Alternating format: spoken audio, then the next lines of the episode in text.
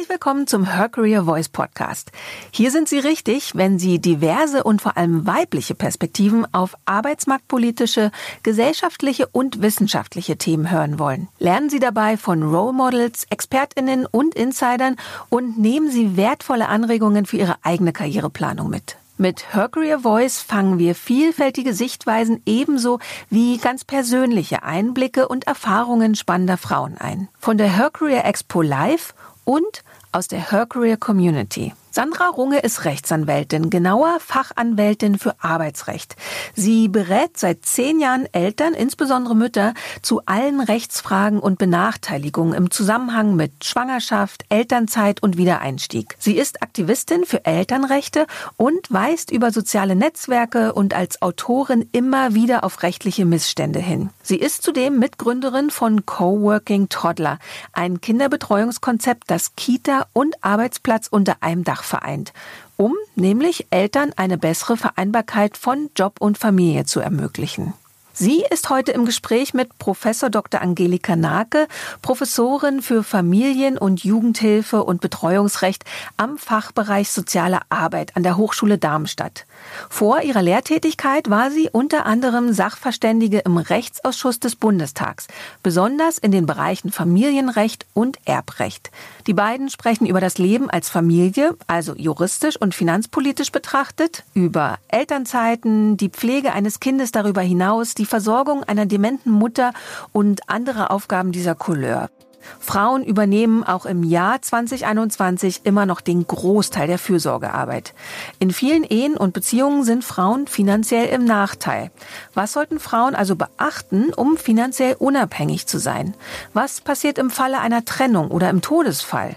Macht es Sinn, einen Ehe- oder Partnerschaftsvertrag abzuschließen? Wie lässt sich Altersarmut vermeiden? Wie stelle ich als Frau sicher, dass geleistete Fürsorgearbeit durch Elternzeit und Pflege auch finanzieller Wert beigemessen wird?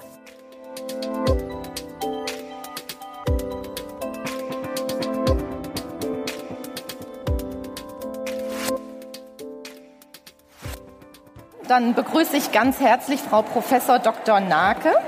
Wir sind ja hier zu unserem Podcast-Interview mit dem spannenden Thema, wie sichere ich mich finanziell ab in der Partnerschaft?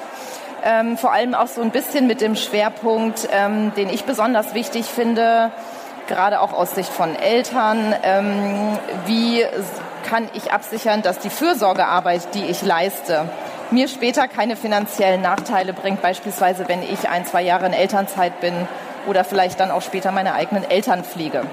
Ich stelle euch allen Professor, Frau Professor Dr. Nake vor. Sie ist Professorin an der Hochschule in Darmstadt. Ich komme übrigens aus der Nähe, ich bin in Frankfurt am Main geboren. Okay.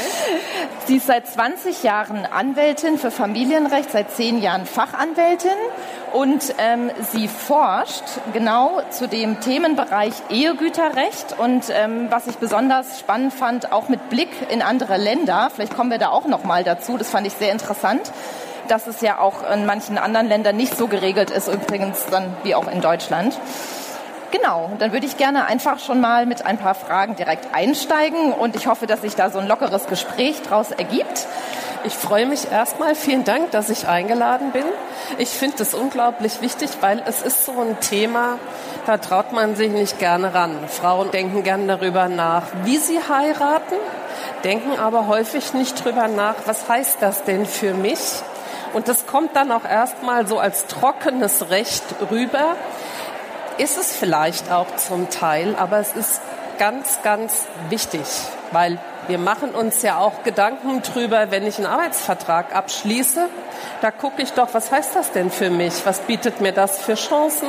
Was bietet mir das für Risiken? Was passiert mit dem Geld? Wie viel bekomme ich überhaupt? Und in der Ehe denken wir immer, das hätte nichts mit Geld, sondern nur mit Liebe zu tun.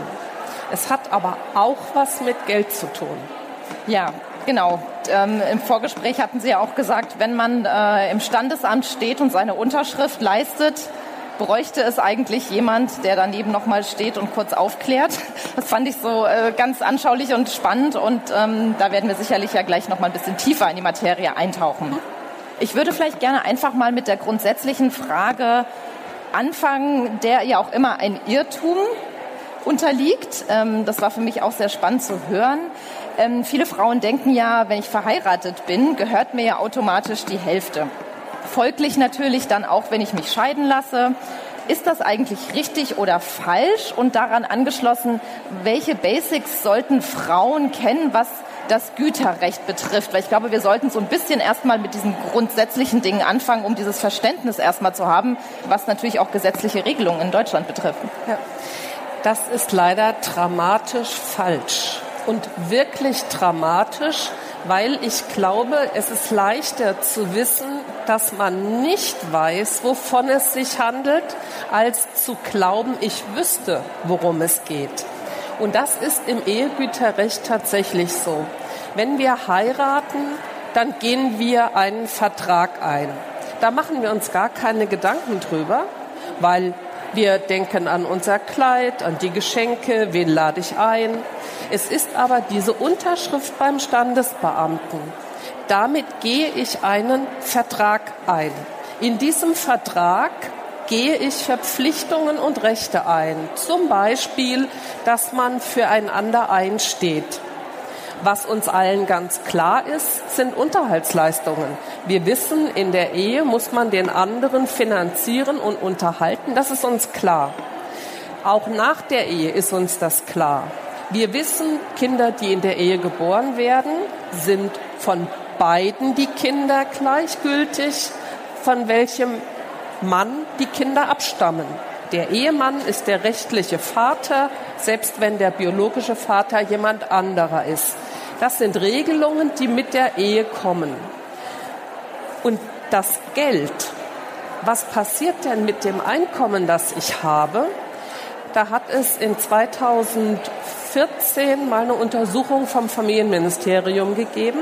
Und da hat man Leute gefragt, kennt ihr euer Güterrecht? Und da haben 90 Prozent gesagt, also 89 Prozent haben gesagt, ja, wir, wohnen, wir leben zusammen in der Güter, in der Zugewinngemeinschaft. Und dann haben die Leute gefragt, was ist das denn, die Zugewinngemeinschaft? Und dann sagen 89 Prozent aller Menschen, auch heute noch, sagen, das ist ganz klar, das, was wir vor der Ehe hatten, bleibt uns. Das, was wir in der Ehe erwerben, gehört uns beiden zusammen. Das ist aber keine Zugewinngemeinschaft, sondern das ist die Errungenschaftsgemeinschaft, die zum Beispiel in Spanien existiert, in Frankreich existiert, in 18 Ländern der EU haben wir als gesetzlichen Güterstand die Errungenschaftsgemeinschaft und da ist das ganz genau so. Bei uns ist das anders. Wir haben als Grundlage die Gütertrennung. Wir haben in der Ehe eine Gütertrennung. Das heißt, jeder macht mit seinem Geld, was er will, bis auf den Familienunterhalt. Also ich kann nicht, ich darf den, an, die, den Rest der Familie nicht verhungern lassen. Aber wenn ich das abgesichert habe, dann mache ich mit dem Rest von meinem Geld, was ich will. Steht auch ganz klar im BGB, jeder verwaltet sein eigenes Geld selbst.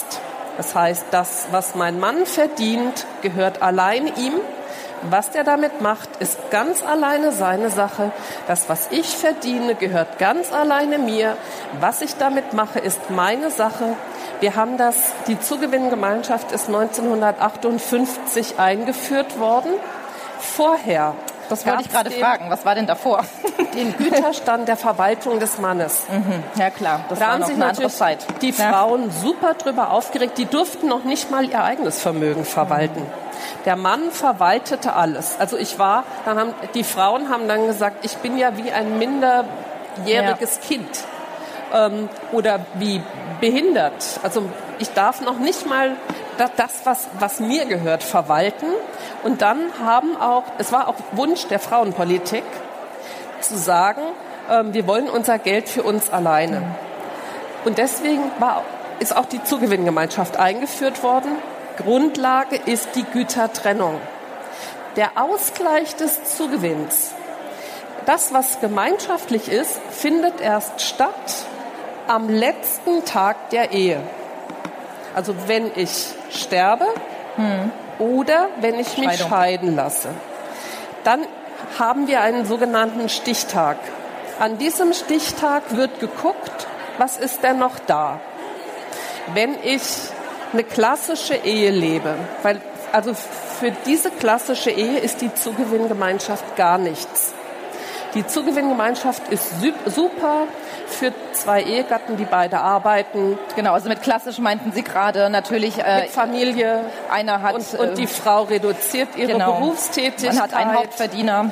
Die hat gar keinen Einfluss. Hm. Also das, was der Mann mit seinem Einkommen macht, darauf habe ich überhaupt keinen Einfluss. Hm. Im Grunde genommen bin ich genauso wie ein Kind. Ich habe einen Anspruch auf Haushaltsgeld weil ich muss ja mich und die Kinder unterhalten. Daraufhin habe ich einen Anspruch. Das nennt sich Familienunterhalt. Darüber hinaus habe ich aber gar keine Möglichkeit, Einfluss zu nehmen. Das heißt, am Ende der Ehe ist das eine Blackbox. Ne? Am Ende der Ehe wird dann die Blackbox geöffnet. Dann muss, müssen beide Auskunft geben über das, was sie haben, was sie während der Ehe erworben haben, ob das stimmt. Das ist natürlich auch schwierig, ne? also das Vermögen dann quasi zu schätzen, äh, aufzustellen. Das ist wahrscheinlich noch eine andere Frage, aber das ist... Äh ich, ähm, diese Auskunft erteilt man nach dem Trennungsjahr. Im Trennungsjahr stehen die Leute noch füreinander ein, weil also die meisten Leute ähm, sind ja, gehen ja sehr verständig in der Trennung. Also so diese bösartigen Rosenkriege, ähm, die gibt es auch, aber die sind ja nicht an der Tagesordnung, sondern ähm, die gehen vernünftig miteinander um und wollen dann auch schon die Sachen irgend vernünftig aufteilen. Die wollen am Ende nicht mehr für den anderen bis zum Ende des Lebens Unterhalt bezahlen, aber die wollen schon eine faire Aufteilung. Hm. Also wenn man so fragt, ist es ganz klar, die wollen eine faire Aufteilung. Wenn das Trennungsjahr abgelaufen ist, das heißt, die leben schon ein Jahr getrennt, ist die Solidarität ziemlich am Ende. Weil das ist der Zeitpunkt, wo häufig beide schon neue Partner haben. Genau. Und ja. wenn beide einen neuen Partner haben, dann ist so der Wunsch, den anderen noch fair an dem ja. Geld zu beteiligen, was man hat, sagen wir mal, nicht mehr ganz so hoch. Hm.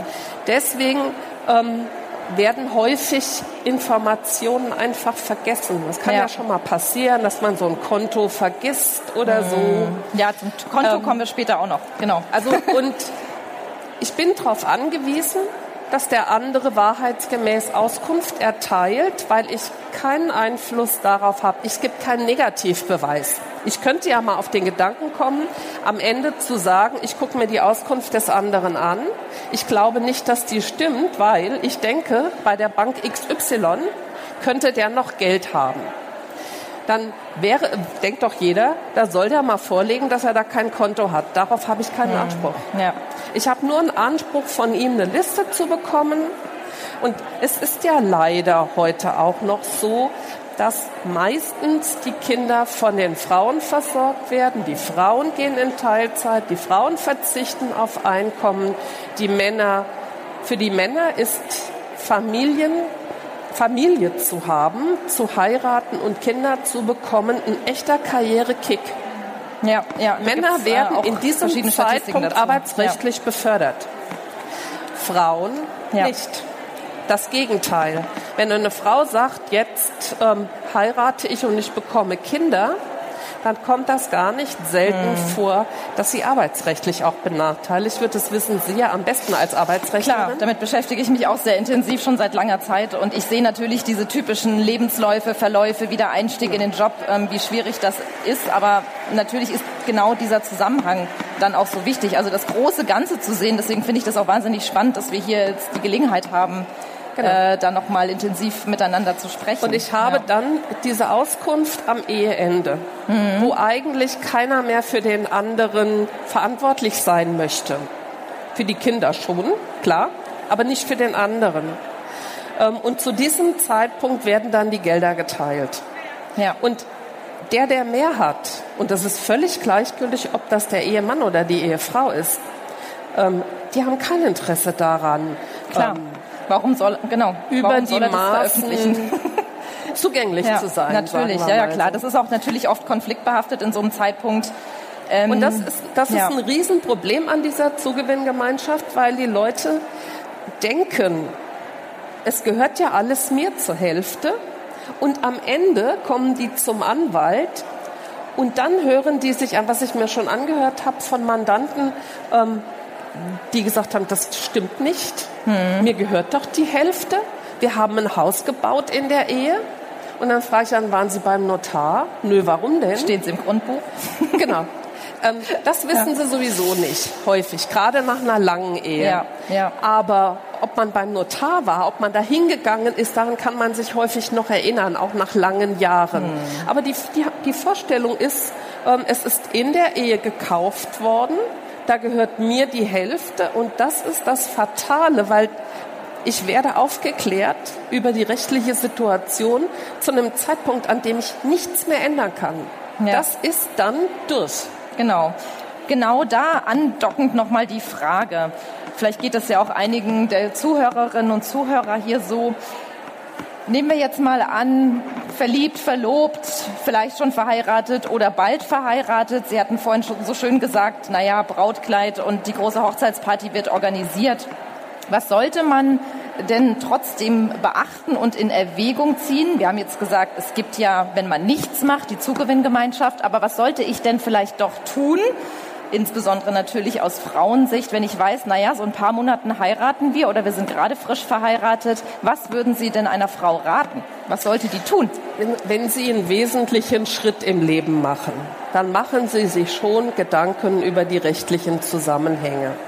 Sie fangen an zu arbeiten vielleicht eine tolle Position, dann gucken Sie sich doch den Arbeitsvertrag an. Sie besprechen den auch mal mit jemandem, der sich da Klar. auskennt. Sie gehen ich verhandle doch auch nach, mein Gehalt vor allem. Genau. Sie gehen doch da nicht blauäugig hin und sagen, ach, das war so ein nettes Gespräch mit meinem Arbeitgeber, das wird schon alles in Ordnung sein, das unterschreibe ich mal.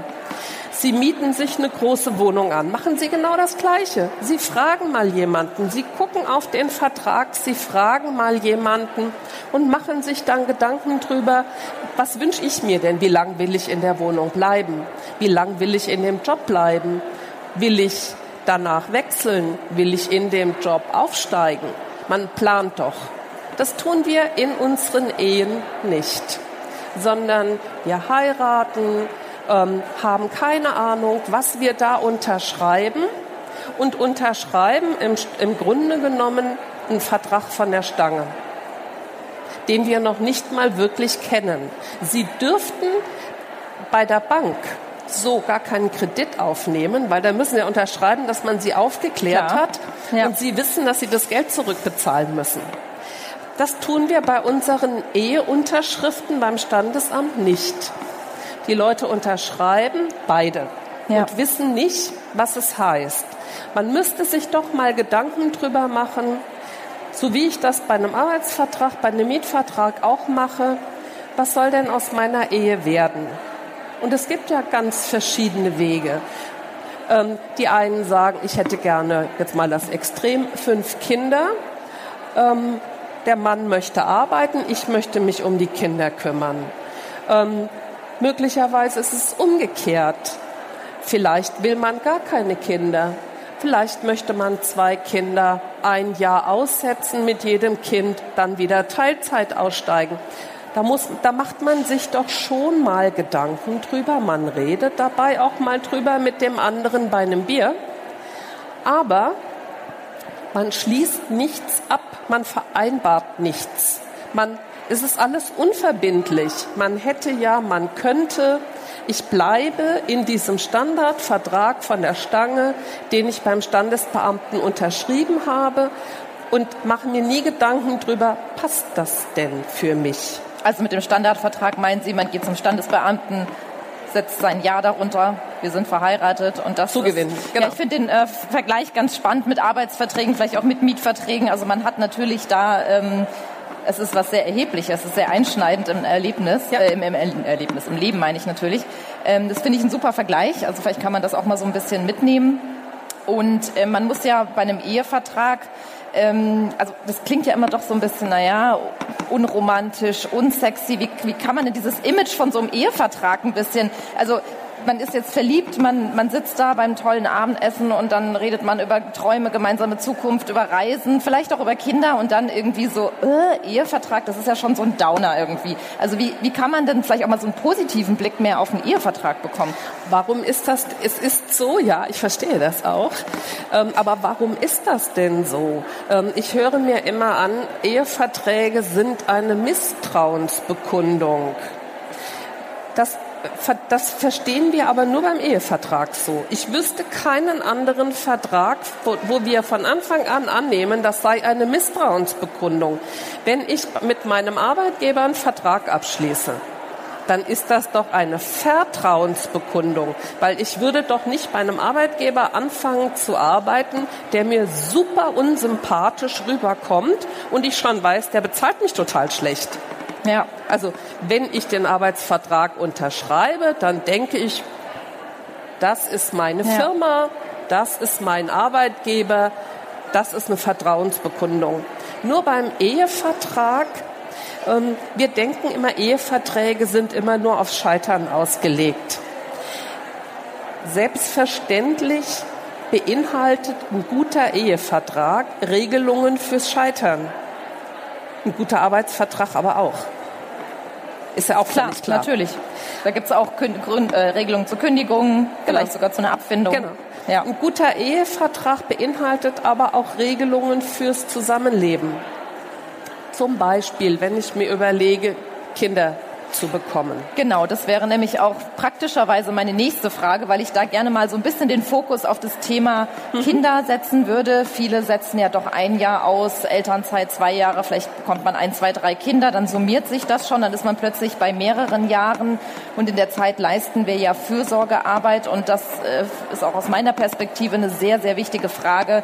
Wie kann ich denn in einem Ehevertrag ähm, A natürlich Kinder regeln? Da gibt es natürlich Dinge wie Sorgerecht und sowas alles, das ist natürlich auch klar aber vielleicht auch mehr diesen Aspekt, wenn ich in der Zeit keine Erwerbsarbeit geleistet habe, sondern mich hauptsächlich um die Kinder gekümmert habe, wie vermeide ich denn durch geschickte Regelungen im Ehevertrag, ohne da jetzt auf Wortlaut oder Details einzugehen, ähm, dass ich später keine finanzielle Nachteile habe, wenn ich jahrelang Fürsorgearbeit geleistet habe für die Kinder. Das fände ich nochmal so einen spannenden Aspekt.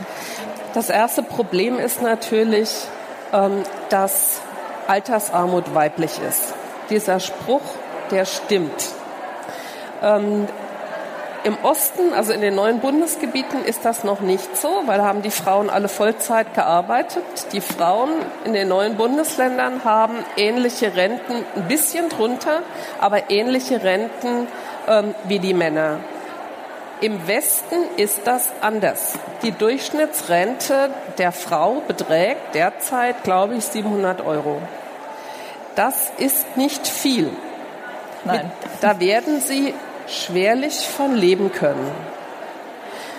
Wenn ich mich zu, dafür entscheide, zu Hause zu bleiben, muss ich wissen, dass mich dieses System auch nicht absichert. Unser ähm, System, das ist unabhängig von der Zugewinngemeinschaft, unser System hat ja einen sogenannten ähm, Versorgungsausgleich. Das heißt, wenn man sich scheiden lässt, bekomme ich die Hälfte der Rentenanwartschaften von dem anderen, jeweils wechselweise. Also ich ja. gebe meine Hälfte, die ich in der Ehe erworben habe, ab, der andere Ehegatte auch. Heißt aber, wenn einer ganz wenige hat, dann gibt er natürlich nichts ab, bekommt aber die Hälfte von dem noch dazu. Deswegen, wenn ich längere Zeit aussteige, aus der Berufstätigkeit. Muss ich mir mit meinem Ehegatten, und der wird im, am Ende dafür auch dankbar sein, weil es ihn ja auch schützt, muss ich mir Gedanken darüber machen, wie ich zusätzliche Altersvorsorge betreibe. Mhm. Und das kann ich in im Ehevertrag problemlos vereinbaren, dass wir besprechen, wie wollen wir das denn? Dafür gibt es natürlich keine Standardregelung von der Stange. Man kann sich überlegen, dass die Mutter, die zu Hause bleibt, eine zusätzliche Lebensversicherung mhm. macht, dass man möglicherweise eine Immobilie erwirbt für diese Frau, die im Alter ihr, wo sie keine Miete mehr bezahlen muss, Dafür verzichtet man auf den Rentenausgleich. Das kann ich in so einem Vertrag, kann ich mir überlegen, wie hätte ich es denn gerne? Und bin dann nicht auf die Standardregelung, die das Gesetz, das, das Gesetz macht eine Regelung, die für alle gilt. Ja. Und für 50 Prozent mag die auch gut sein. Und für die anderen 50 Prozent mhm. eben nicht. Aber da macht das Gesetz keine Unterschiede. Ja. Nee, es macht ja Sinn. Also gerade natürlich mit Blick auf die Altersabsicherung, das macht sich natürlich bemerkbar, das ist klar. Wie ist es denn aber, wenn ich sage zum Beispiel, ich habe ein gutes Gehalt, ich will aber jetzt ein Jahr in Elternzeit gehen, ich kriege das magere Elterngeld vergleichsweise.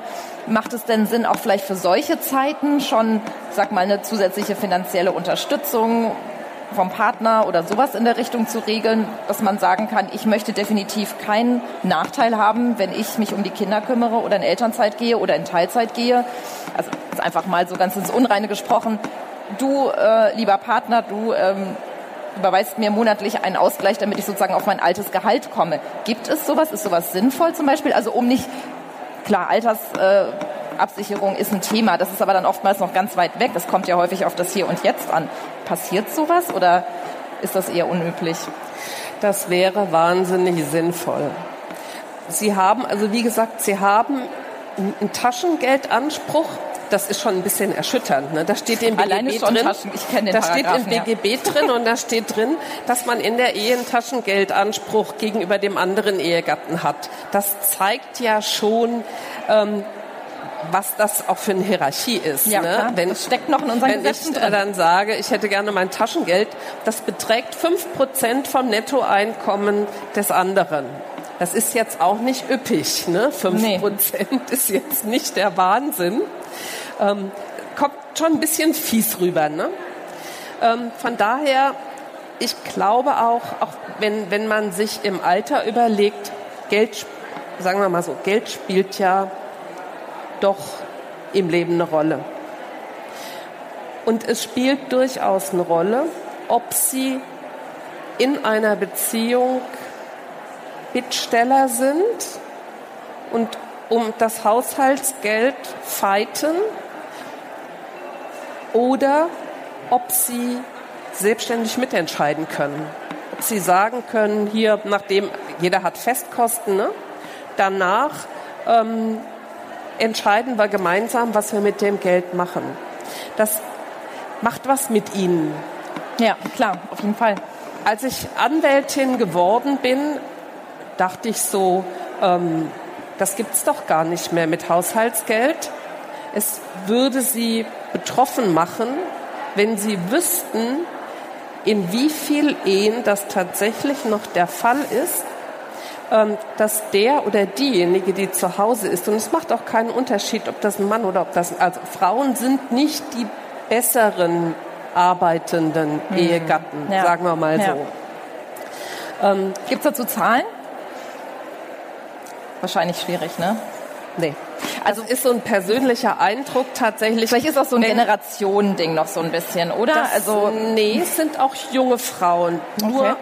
Nur hm. Das sagen die dem Scheidungsanwalt und der Scheidungsanwältin, sonst niemandem, weil es wahnsinnig ja, peinlich ist. Das kann ich mir vorstellen. Aber in der Situation ja. muss man halt Klar. rausrücken. Ne? Ja. Dann, ähm, dann fragt ja der Anwalt, warum haben Sie denn gar keine Ahnung, wie hoch das Einkommen des hm. anderen ist? Und warum hatten Sie jahrelang einen Minijob? genau, warum, und da muss ja da irgendwas nachgeliefert werden und dann kommt das raus mhm. dass sie keine Kontovollmacht hatten, genau. sondern nur Haushaltsgeld bekommen haben. Ja. Und das macht was mit ihnen. Und deswegen sollte man auch in der Ehe darauf achten, dass man paritätisch entscheidet. Ja, klar. Und dazu glaube, gehören auch finanzielle Themen natürlich. Es ist auch für die Beziehung ja. das Bessere. Ja, klar. Ich habe es jetzt, glaube ich, selten so meinem Bekan also vielleicht redet man auch nicht so darüber, ne? Aber man redet ich, nicht darüber.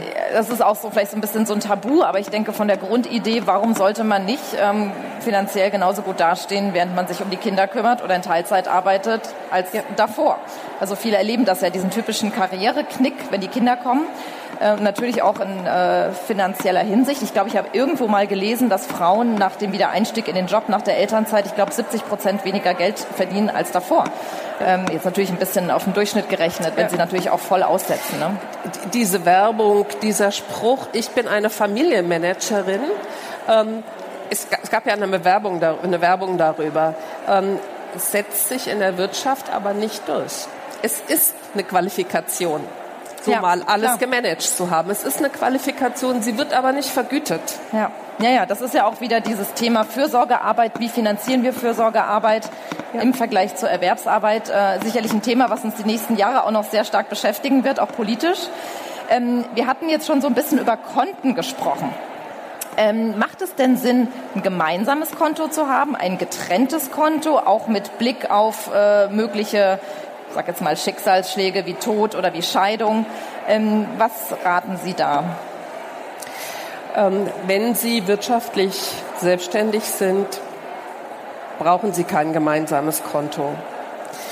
Wenn Sie das nicht Weil, ganz sind. kurz, Entschuldigung, das gemeinsame Konto kann ja dann oft auch ein Argument sein. Ne? So, warum soll ich denn jetzt noch extra Geld bezahlen? Wir haben doch hier unser gemeinsames Konto. Ne? Ähm, ja, bin, dann ist natürlich wahrscheinlich die Frage, wer ist denn da überhaupt? Ist es ein echtes gemeinschaftliches Konto oder hat man nur vielleicht eine Vollmacht oder eine Zugangsmöglichkeit? Also ich glaube, das sind ja auch noch mal so ein paar Spitzfindigkeiten, ja, die wichtig sind. Es gibt das sogenannte Und-Konto und das sogenannte Oder-Konto. Bei den alten Ehen haben wir das ja ganz häufig so, dass die Frauen nicht wieder zurückgehen in die Berufstätigkeit. Auch heute noch haben wir viele Hausfrauen, die tatsächlich dann auch nicht mehr arbeiten. Wenn sie da keinen Zugriff, keine Vollmacht aufs Konto haben und dem anderen passiert was, ist das der Beginn einer Katastrophe. Wenn der, also das sage ich jetzt mal, ist jetzt nicht despektierlich gemeint, ähm, wenn der gleich stirbt, haben wir ja ein Erbrecht. Ja, klar. Wenn der aber in der Klinik liegt und nicht zurechnungsfähig ist, habe ich keinen Zugriff aufs Konto.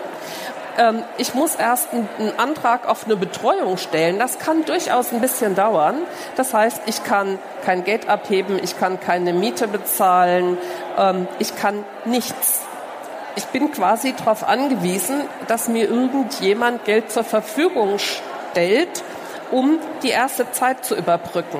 Deswegen ist es absolut wichtig, dass man eine Kontovollmacht hat für solche Fälle. Wir denken immer, uns passiert nichts, aber die Realität ist ja nicht so. Klar, ja. Jedem kann was passieren. Ja. Deswegen, das ist wichtig. Wenn ich in die Scheidung gehe, dann wird der andere mir die Vollmacht sofort kündigen. Wenn ich ein sogenanntes gemeinschaftliches Konto habe, kann er das nicht. Das heißt, gemeinschaftliches Konto, ich bin von Anfang an ich gleichberechtigter genau. Partner, wir gehen gemeinsam zur Bank, wir müssen gemeinsam unterschreiben genau. und ich kann verfügen, Konto, wie ich möchte. Das Konto läuft auf die Eheleute Müller. Nicht nur auf Herrn Müller mit Vollmacht für Frau Müller. Dann kann er das nicht. Langfristig wird er einfach seinem Arbeitgeber sagen, ich mache ein neues Konto auf und überweise das Geld darauf. Ähm, aber ich, also es ist, glaube ich, heute ähm, nicht mehr, also ein, ein Mann, der mir noch nicht mal eine Kontovollmacht einräumt, da würde ich jedem dringend davon abraten. Also Augen auf bei der Partnerwahl. Das ist keine so gute, schön heiß, ne? Keine genau. gute Basis. genau. Ja. Ähm, vielleicht noch mal eine Sache. Vielleicht ist ja jetzt auch nicht jeder verheiratet. Vielleicht auch äh, von den Zuhörerinnen und Zuhörern. Ähm, kann man denn entsprechende Regelungen auch treffen, wenn man schon lange in einer Partnerschaft ist ähm, und auch davon ausgeht, dass es noch andauert, vielleicht auch gemeinsame Kinder hat, aber nicht verheiratet ist? Also da gibt es auch Wege, um äh, quasi Ehevertragsähnliche Vertragskonstrukte zu entwerfen? Ähm, es gibt Partnerschaftsverträge, die ich abschließen kann. Ich kann aber bestimmte Sachen, ähm, so wie Ehegüterrecht, ähm, Im Ehegüterrecht gibt es bestimmte Sachen, die Eheleute begünstigen. Mal angenommen, ähm, wir trennen uns, ich habe drei Kinder Da kann ich einen Antrag stellen, dass mir die Wohnung zugewiesen wird vom Richter ja. und ich steige in den alten Mietvertrag ein. Mhm. Bei unseren steigenden Mieten ist das gar nicht so uninteressant. Klar. Und ich steige in diesen alten Mietvertrag ein. Ähm, das ist eine Regelung im BGB, die kann ich beispielsweise nicht herbeiführen. Ja, ja, also ich kann, ich kann, äh, wenn ich also nicht, nicht verheiratet eins eins, bin, kann ich es nicht eins ja. zu eins herstellen. Aber ähm, ich habe gar keine Absicherung als nicht eheliche Lebensgemeinschaft. Von daher wäre das gerade in dieser Situation natürlich wirklich wichtig. Ich habe zum Beispiel gar keinen Unterhaltsanspruch. Wollte ich gerade sagen, Unterhalt auch in Bezug auf Kinder ähm, oder auch auf mich selbst, das ist natürlich ähm, sicherlich sehr wichtig oder sowas wäre wichtig ähm, zu regeln. Ja. Und das und da gibt es also das, was ähm, eigentlich auch nochmal ein ziemliches Drama ist, ist der Unterschied zwischen Sozialrecht und Unterhaltsrecht und dem Zivilrecht. Das heißt, Sie leben mit jemandem zusammen, mit dem sind Sie nicht verheiratet. Sie verlieren beide ihren Job, gehen zum Jobcenter und dann sagt das Jobcenter, das betrachtet Sie als Bedarfsgemeinschaft. Das heißt, der andere, der oder die andere mit der oder dem sie überhaupt nicht verheiratet sind, gegen, dem gegenüber haben sie keinen Unterhaltsanspruch. Und der ist ihnen natürlich nicht zum Unterhalt verpflichtet, hm. weil sie sind nicht verheiratet. Ja. Unterhaltsansprüche ergeben sich nur durch diese Unterschrift beim Standesbeamten. Da sagt aber jetzt das Jobcenter und unser Sozialrecht sagt, Moment mal, das stimmt ja schon, aber sie leben ja zusammen, deswegen betrachte ich Sozialrecht betrachte sie als Bedarfsgemeinschaft, so als ob sie verheiratet wären.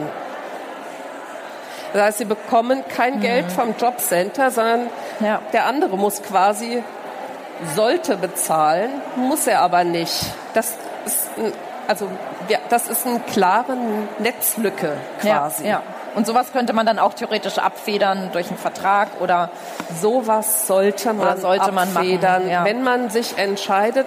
Es ist ja man kann ja sagen, ich möchte diese Ehe nicht, das ist mir zu antiquiert oder was Klar, auch immer. es gibt ja viele, die, die genau. leben ja nicht oder wählen nicht die Form genau, Ehe aus. Das wollen ne? wir nicht, ja.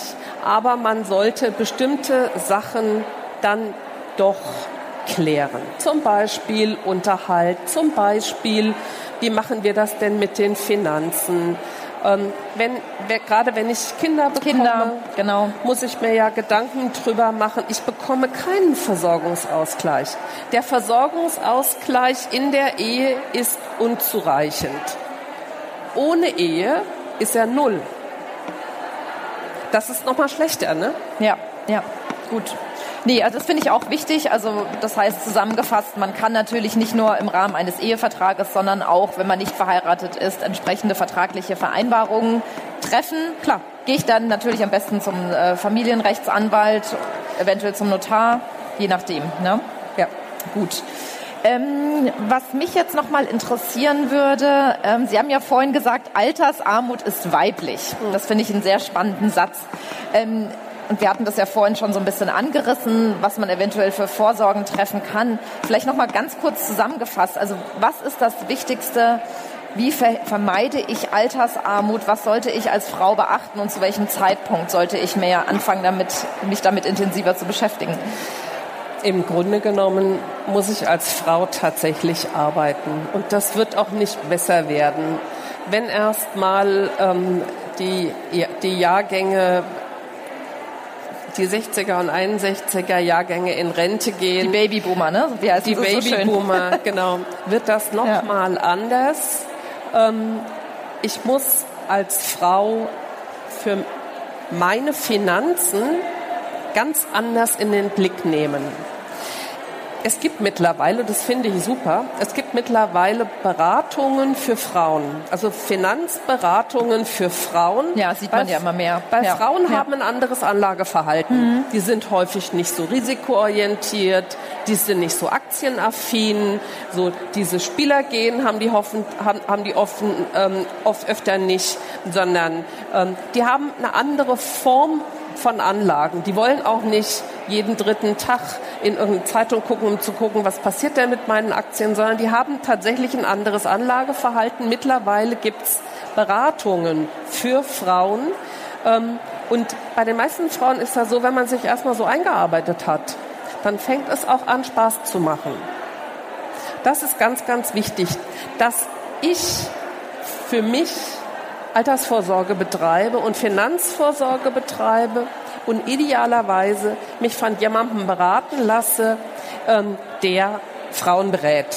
Ja. Wenn Sie, wenn Sie also mit einem Mann so zum Berater kommen ähm, und Sie reden dann von Aktien, und der Mann neben Ihnen erzählt Ihnen dann sofort, was mit seinem Aktiendepot ist und so. Da werden Sie ja so klein mit Hut. Ne? Kommt man gar nicht zu Wort. Dann, fra dann fragt ja. man dann auch nicht mehr. Deswegen ist das interessant, dass, aber warum sollten wir das nicht machen? Klar. Wir ja. sind super ausgebildet, wir machen die, beste, die besseren Abiture im Moment. Wir können das und wir sollen es tun. Ja. Also das heißt, grundsätzlich wäre eher der Ratschlag natürlich äh, am Ball bleiben, im Job bleiben, nicht zu lange aussetzen. Teilzeit ist wahrscheinlich eigentlich auch so ein Rentenkiller, aber natürlich muss man auch schauen, man kann ja keinem einen Lebensentwurf vorschreiben. Also das finde ich ja auch immer wichtig. Man trifft ja eine Entscheidung und sagt dann, naja gut, ich setze so lange aus, ich, ich, ich möchte nur in Teilzeit arbeiten also ich glaube, da muss man ja auch gucken, wie, äh, was, äh, wie stellt man sich da auf. Aber wenn es dem so ist, dann muss man natürlich sagen, ich gleiche es irgendwie aus. Das ist ja der Punkt wahrscheinlich. Ne? Teilzeit ist ein Rentenkiller. Ähm, viele Frauen fangen aber gerade in der Familienphase mit Selbstständigkeiten an. Ja, ja. Ähm, und da muss man darauf achten, dass es. Aber bekommen die überhaupt einen Kredit? Das ist ja auch schwierig. Ähm, es gibt, es gibt ja mittlerweile, eigentlich ist das erschütternd. Es gibt mittlerweile so ein System in Deutschland, das es auch für Afrika und Asien gibt, nämlich sogenannte Kleinkredite, Frauenkleinkredite. Also ich habe tatsächlich kurze Anekdote vor wirklich ein, zwei Wochen von einem Fall gehört, dass sich zwei Frauen selbstständig machen wollten und einen äh, Kredit aufnehmen wollten und die eine kam mit so einer Murmel hat sich da hingesetzt und ähm, das wurde dann unter anderem mit Hinweis auf die Schwangerschaft abgelehnt. Ja, also das ist weil man ihr nicht zugetraut hat, dieses Geschäftsmodell jetzt hochzubringen in dem nächsten Jahr. Man hat sie natürlich dann gleich wieder in eine Schublade reingelegt. Das ist natürlich auch nicht so einfach, ne? Also zu sagen, ja. Hm, ich, ich, ich mache jetzt hier mein eigenes Ding und äh, brauche dafür eine finanzielle Grundlage oder möchte irgendwas anlegen. Ich weiß nicht, ob dann immer so auch von Seiten der Banken überhaupt so ein Vertrauen da ist. Wenn Sie sich mit Frauengründungen beschäftigen, dann stellen Sie fest, dass Frauen kleinere Kredite wollen. Frauen wollen sich nicht hoch verschulden. Ist völlig anders. Die, die meisten Frauen gehen nicht zur Bank und sagen, ich plane mal dieses und jenes, ich brauche dafür eine halbe Million. Sondern die sagen, ich plane dieses und jenes, ich will mal klein anfangen, erstmal ohne Mitarbeiter, ich brauche 20.000. So, und dann sagt die Bank direkt, ist für uns völlig uninteressant, weil 20.000, was will man denn damit?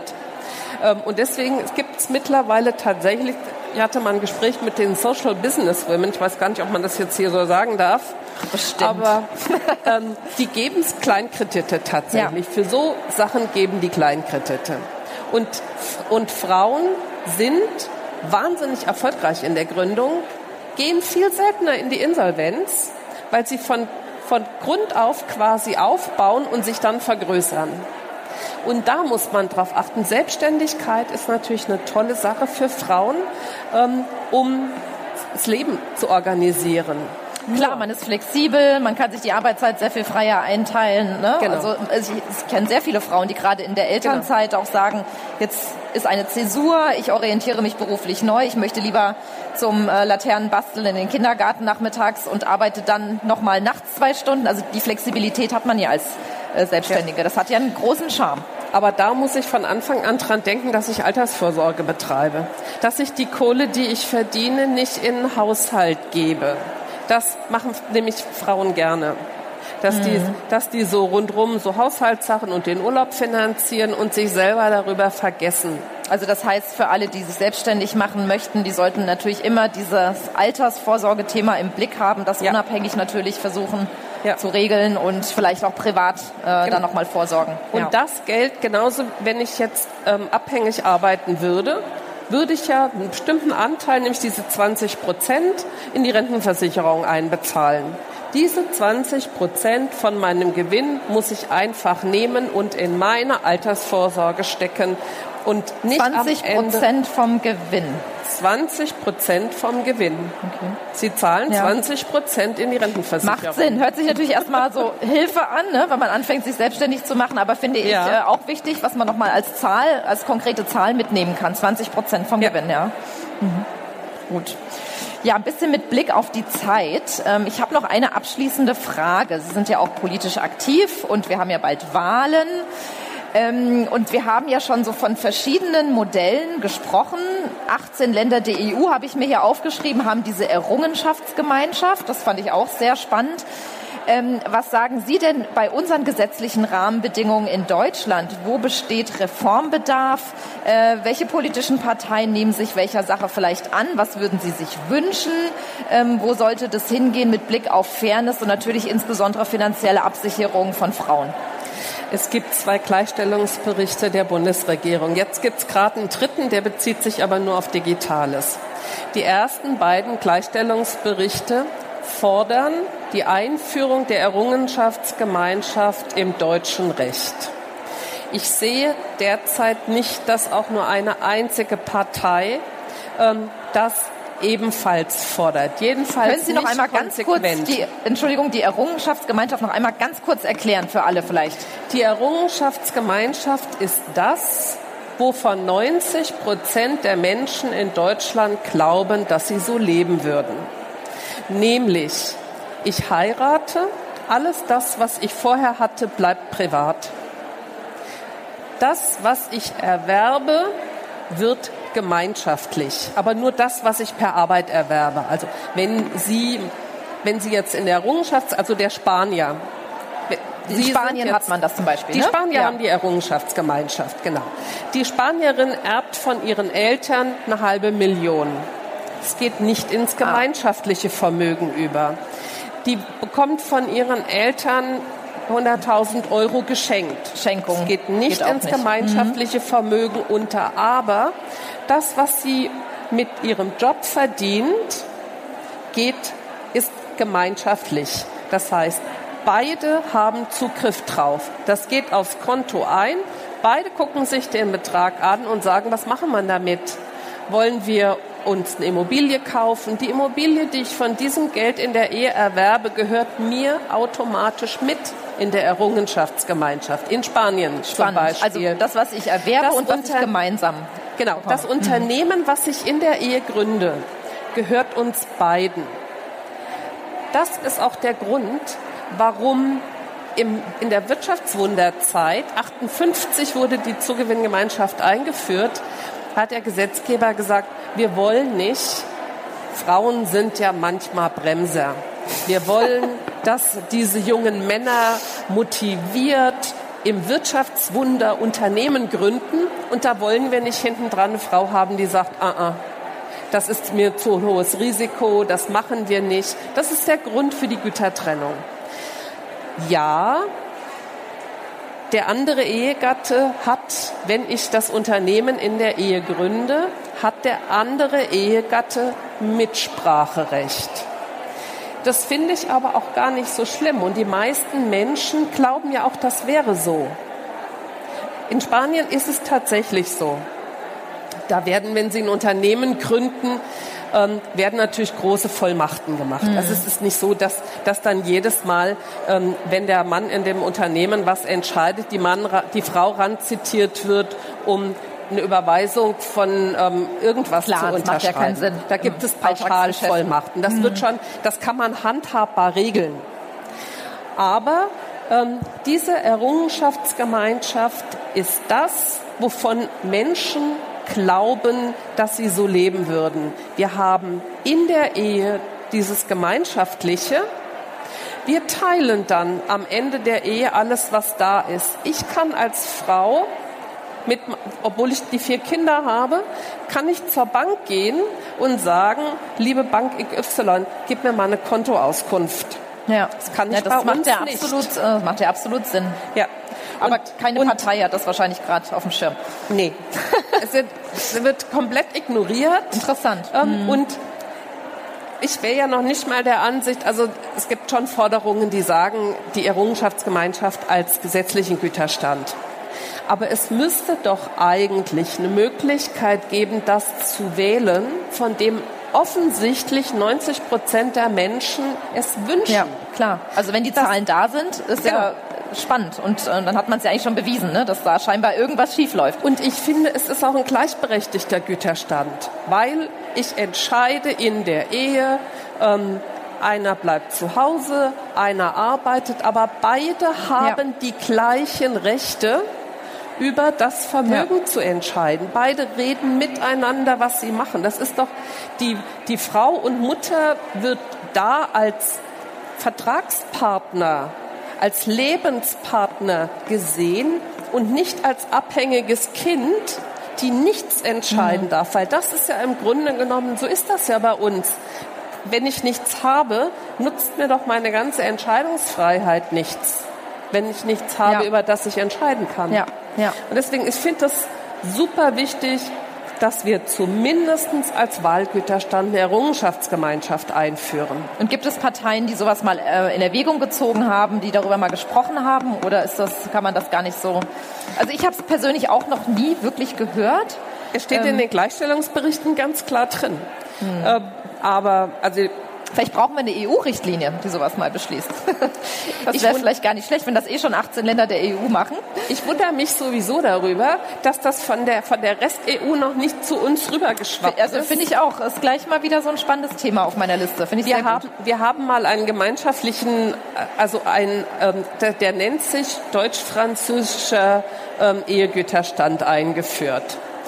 Und ähm, ich war damals noch für die Juristen, ähm, deutsche ähm, Juristinnengemeinschaft ähm, ähm, aktiv. Und dann haben wir uns natürlich gefreut und haben gesagt, jetzt kriegen wir zumindest mal die, für die deutsch-französischen Ehepaare, kriegen wir die Errungenschaftsgemeinschaft.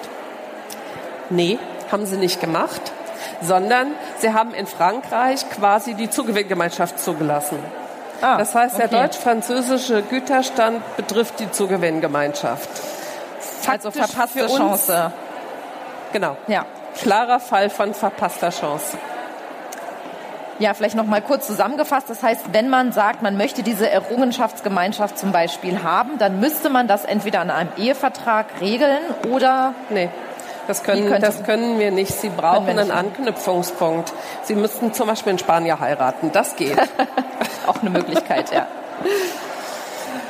Ja, gut, dann ähm, sind wir, glaube ich, jetzt schon am Schluss. Ähm, vielen Dank für diese super wichtigen Einblicke, für die anschaulichen äh, Tipps, die, glaube ich, jetzt einige auch schon mitnehmen können. Ich hoffe, es haben sich alle viele Notizen gemacht und rennen gleich das los und auch. machen einen Termin bei äh, dem nächsten Familienrechtler oder der Familienrechtlerin. Man, man kann auch noch jederzeit in der Ehe, sogar noch einen Tag vor der Scheidung einen Ehevertrag abschließen. Alles das, was wir gemeinsam vereinbaren, ist besser als das, was uns ein Richter aufoktroyiert.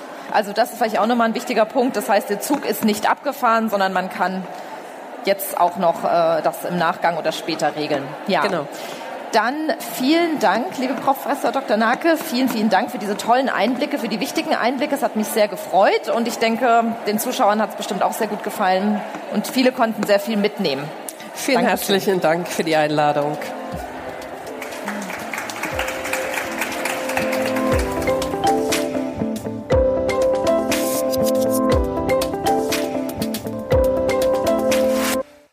Wenn Sie jetzt Lust bekommen haben, in die Unterhaltung einzusteigen, dann besuchen Sie uns auf der nächsten Her Career Expo in München und netzwerken Sie zusammen mit tausenden ExpertInnen aus den verschiedensten Feldern.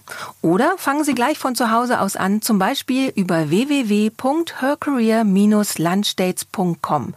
Ob virtuell oder im Real Life, wir verknüpfen Sie gern. Wenn Sie gerade eine neue Herausforderung suchen, dann können wir Ihnen vielleicht über www.hercareer-jobmatch.com weiterhelfen. Bei Fragen zum Podcast schreiben Sie uns einfach eine Mail an podcast at her-career.com.